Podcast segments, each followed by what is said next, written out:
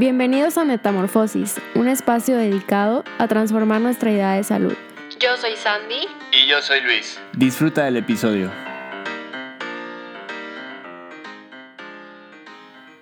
Hola, ¿cómo están? ¿Cómo están el día de hoy? Hola Luis. Hola Sandy, ¿cómo estás? Qué gusto. Bien, gracias. Bueno, hoy vamos a hablar de un tema que creo que a todos nos ha pasado alguna vez o nos pasa, me incluyo, y que es el síndrome de intestino irritable, también llamado a veces colitis, pero mal hecho. Sí, sí, creo que es un tema que, que pues como dices, a, a todos nos ha pasado esta parte de que como y me inflamo y me duele el estómago y, y todo esto, entonces pues bueno, vamos a platicar hoy un poquito de, de, esta parte y pues primero pues empezar pues comentándoles qué es el síndrome de intestino irritable y que no es otra cosa más que un trastorno eh, funcional del intestino que es, normalmente es crónico y además es recurrente ¿sí? y eh, digamos que las características del síndrome de intestino irritable pues es dolor, distensión abdominal, que es esta sensación de que está uno inflamado como si trajera un globo, y cambios en el, en el hábito intestinal o en el patrón evacuatorio, o sea, como que soy estreñido y de repente me da diarrea. A veces diarrea, Exacto. Y a veces normal y, y, así, ¿no? Así es. Bueno, y como tal, no existe una base fisiopatológica que lo describa como tal, pero está eh, bien definido que se asocia a trastornos ya sea de la motilidad o inflamación de la pared intestinal o a veces también factores psicológicos que muchas personas piensan que no, pero claro, el estrés o algunos otros eh, trastornos, ansiedad, depresión, pues puede causarnos este síndrome. Los trastornos de la motilidad se refiere a alteraciones en la actividad eléctrica gástrica, o sea, eh, nuestro estómago, intestino y todo el aparato digestivo está con nervios que viene desde el cerebro dándonos señales eh, para poder trabajar bien. Entonces, algunos de estos nervios están bloqueados o están aumentados y es por eso que mm, cambia nuestro, nuestro hábito intestinal, o sea, tenemos diarrea o tenemos estreñimiento dependiendo de esto. La inflamación es por una gastroenteritis previa que, o sea, por una infección se inflamaron microscópicamente las células y así es como hay mayor permeabilidad de la mucosa.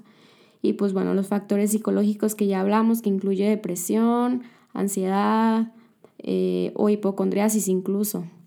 ¿No te ha pasado que alguna vez sientas como mucho estrés y empiezas con estos mismos, mismos síntomas? Sí, sí, sí. De hecho, de hecho como que eh, justamente cuando, cuando tengo algo que entregar o cuando tenía exámenes en la escuela, cosas así, pues como que me, me, me empezaba a el estómago, comía y me inflamaba y pues ya sabes de que ibas al baño y, algo pasaba ahí, ¿no? Y aún así estés alimentándote bien. Sí, sí, totalmente. Porque esto tiene mucho que ver también, pero, o sea, a lo que me refiero es que es un, es un punto muy importante el factor psicológico. Psicológico, sí, de acuerdo. Y decía que mal eh, hecho hablarlo como colitis, porque colitis, así como gastritis también es un término no adecuado, porque esto se diagnostica histopatológicamente, o sea, con una biopsia ya lo observa el patólogo y se observa la inflamación de la mucosa, ya sea gástrica o intestinal, y esto pasa lo mismo. Entonces, colitis es llamado coloquialmente, pero no está bien dicho,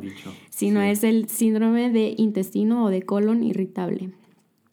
Y bueno, pues ahora pasando un poco, eh, pues me gustaría comentarles ¿Dónde es este dolor abdominal? O sea, ¿qué, qué sentimos cuando, cuando tenemos síndrome de intestino irritable? Básicamente el dolor, o que puede ser también nada más malestar, o sea, no necesariamente es un dolor ya digamos bien establecido, sino a lo mejor se siente uno un poco molesto, como si estuviera uno recargado del estómago o algo así.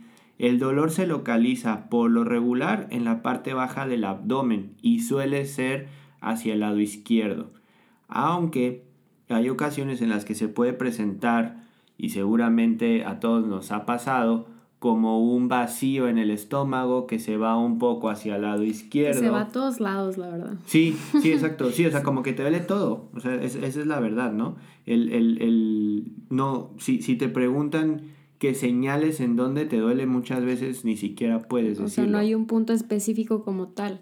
Pero yo creo que es por la misma inflamación que sientes en todo el abdomen. En todo el abdomen, sí, de acuerdo.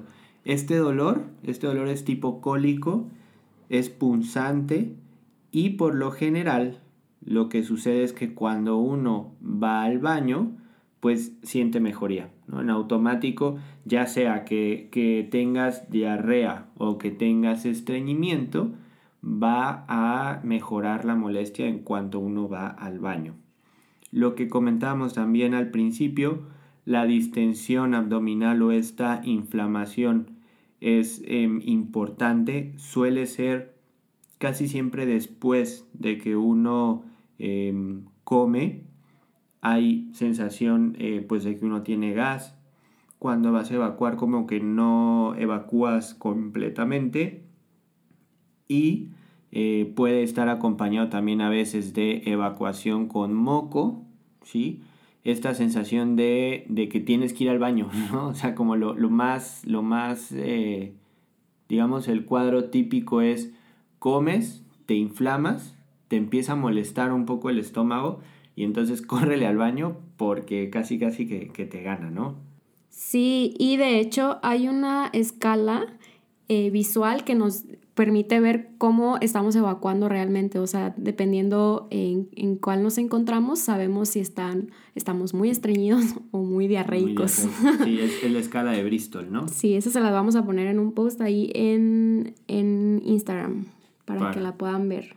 Sí, y es, es importante también comentarles, o sea, hay muchas personas que no suelen como ver, ¿no? Cómo, cómo evacúas, o sea, haces y, no te fijas. Entonces, pues es, digamos que siempre es bueno ver que, estemos evacuando bien, que estemos evacuando normal, ¿no? Entonces, como dice Sandy, con esa escala, que es la escala de Bristol, más unos criterios que se llaman criterios de Roma 4, que no es otra cosa más que eh, estos síntomas que ya comentamos, entonces em, es cuando el médico, ¿sí? y esto es importante, o sea, es, hay que ir al médico cuando uno siente estas molestias y él ya les va a decir, efectivamente se trata de un síndrome de intestino irritable. ¿sí? Entonces, eh, ahora, ¿qué es lo que hay que hacer? ¿No? ¿Qué, qué hacemos? Tratamiento. Exactamente, ¿qué hacemos? O más bien, ¿qué va a hacer el médico cuando diagnostiquen un síndrome de intestino irritable. El médico y nosotros como paciente, porque sin eso no se va a poder cambiando nuestro, o sea, lo principal es cambiar nuestros hábitos alimenticios. Así es. Entonces nosotros tenemos que poner mucho de nuestra parte, no solamente el tratamiento farmacológico. Entonces, en cuanto a lo no farmacológico, como decía, era cambiar los cambios alimenticios, es aumentar la ingesta de fibra. Obviamente en caso de estreñimiento, si tienes diarrea, pues no. Eh, pero es eh, manejo higiénico dietético, primeramente una cantidad de alimentos que igual les pondremos una tablita en Instagram, cuáles son los recomendados y cuáles debemos evitar. Aparte, consumir muchísima agua, o sea, de uno y medio a dos litros al día. Ejercicio también para que nuestro intestino esté trabajando correctamente, o sea, tenga una buena motilidad. El patrón regular de las comidas, esto nos referimos a que siempre comer con horarios, no tener como ayuno muy prolongado o eh, cuando estamos comiendo que no estemos comiendo demasiado rápido. A veces por las prisas, que es lo que también me pasa, de que a veces por las prisas como en 5 o 10 minutos, entonces uy, ahí estoy después sufriendo con estos síntomas. Sí. y pues lo recomendado es darte tu tiempo para comer, o sea, 30 minutos, obviamente si a veces no tienes tanto tiempo, pues bueno, hacer pausas, pero masticar correctamente, o sea, todo lo que ingieras, masticarlo bien para que no pasen... Eh, alimentos como tal sólidos y pues le impida más al, intestino trabajar y, evacuarlos correctamente. No, y además que también, eh, digamos, tratar de, hacernos el hábito de tener horarios, ¿no? Sabemos que es complicado, pero es, es, como lo ideal, o sea, desayuno, por decir, a las 7 de la mañana, a las 10 y media hago mi colación, a las 2 ya estoy comiendo, a las 5 y media, 6 de la tarde hago mi segunda colación y a las 8, 8 y media de la noche estoy cenando, ¿no? Entonces eso también ayuda muchísimo a que el intestino esté trabajando continuamente. Exactamente, y, se mete al, hábito del alimento. Y bueno, dentro de estos alimentos, pues obviamente también evitar comida grasosa, irritantes, lácteos, más que nada lácteos de origen animal, porque los de origen vegetal están bienvenidos. y los alimentos, pues flatulentos como tal. sí, todo lo que es el frijol, la lenteja, los frijoles charros, todo, todo lo rico muchas veces, pero pues eso eh, lo único que hace pues es inflamarnos un poquito más, ¿no? En cuanto al eh, manejo, pues ya propiamente lo que seguramente el médico les recomendaría, ya digamos farmacológico o de apoyo, pues es eh, la fibra soluble. La fibra soluble que el más conocido es el metamucil, el psyllium plantago, y esto es, como decía Sandy, pues para los casos en los que uno tiene estreñimiento y lo que necesita pues es evacuar, ¿no? Esa sensación de que uno no, puede ir al baño es, bastante, bastante incómoda y, muy molesta, entonces pues esta fibra nos va a ayudar, ¿no? Los laxantes, que es para el mismo caso, ya en caso de que la fibra pues no haga, pues hay que ayudar con laxantes. ¿Qué otros medicamentos se pueden utilizar? Se utilizan espasmolíticos o medicamentos para el dolor como tal la butiliosina, que es la buscapina, el bromuro de pinaverio, la trimebutina, todos estos por lo regular se toman antes de, que empecemos a comer, unos 30 minutos antes de los alimentos y además el, el, manejo no es de 5 días, o sea, por lo regular son manejos de 14 a 20 o incluso 28 días, ¿sí? Los procinéticos que lo que van a hacer y van a ayudar es a que el intestino funcione correctamente, se mueva adecuadamente. Los más conocidos, la cisaprida y la metoclopramida. Hay algunos medicamentos también que ayudan a controlar el gas intestinal, como tal se consideran antiflatulentos, y es eh, la dimeticona principalmente y la simeticona y también se pueden utilizar algunos antibióticos, como principalmente la rifaximina, más probióticos para resetear toda la microbiota intestinal. Y bueno, ¿qué sigue una vez sabiendo que ya tenemos este síndrome? Primero aceptarlo, aceptarnos como somos, o sea, aceptar que tenemos este, este síndrome de intestino irritable no tener ansiedad sobre la afectación, o sea, de que, ay, me voy a complicar, jamás voy a poder hacer del baño otra vez bien y así, ¿no? O sea, primero mantener la calma, obviamente evitar los alimentos mencionados, saber comer correctamente, hacer ejercicio, bueno, todo lo que siempre hemos mencionado que es bueno para la salud. Y pues apoyo psicológico, para estrés, ansiedad o depresión, dependiendo si nos sentimos con alguno de estos, porque tiene muchísimo que ver.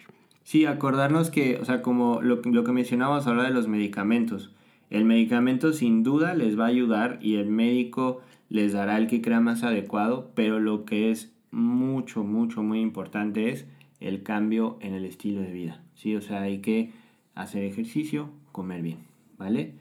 Y pues Gracias, pues Andy, por, por el espacio, gracias por, por este ya cuarto episodio. Muy, muy contentos. Muy contentos porque ustedes nos están escuchando y dando buenas eh, opiniones.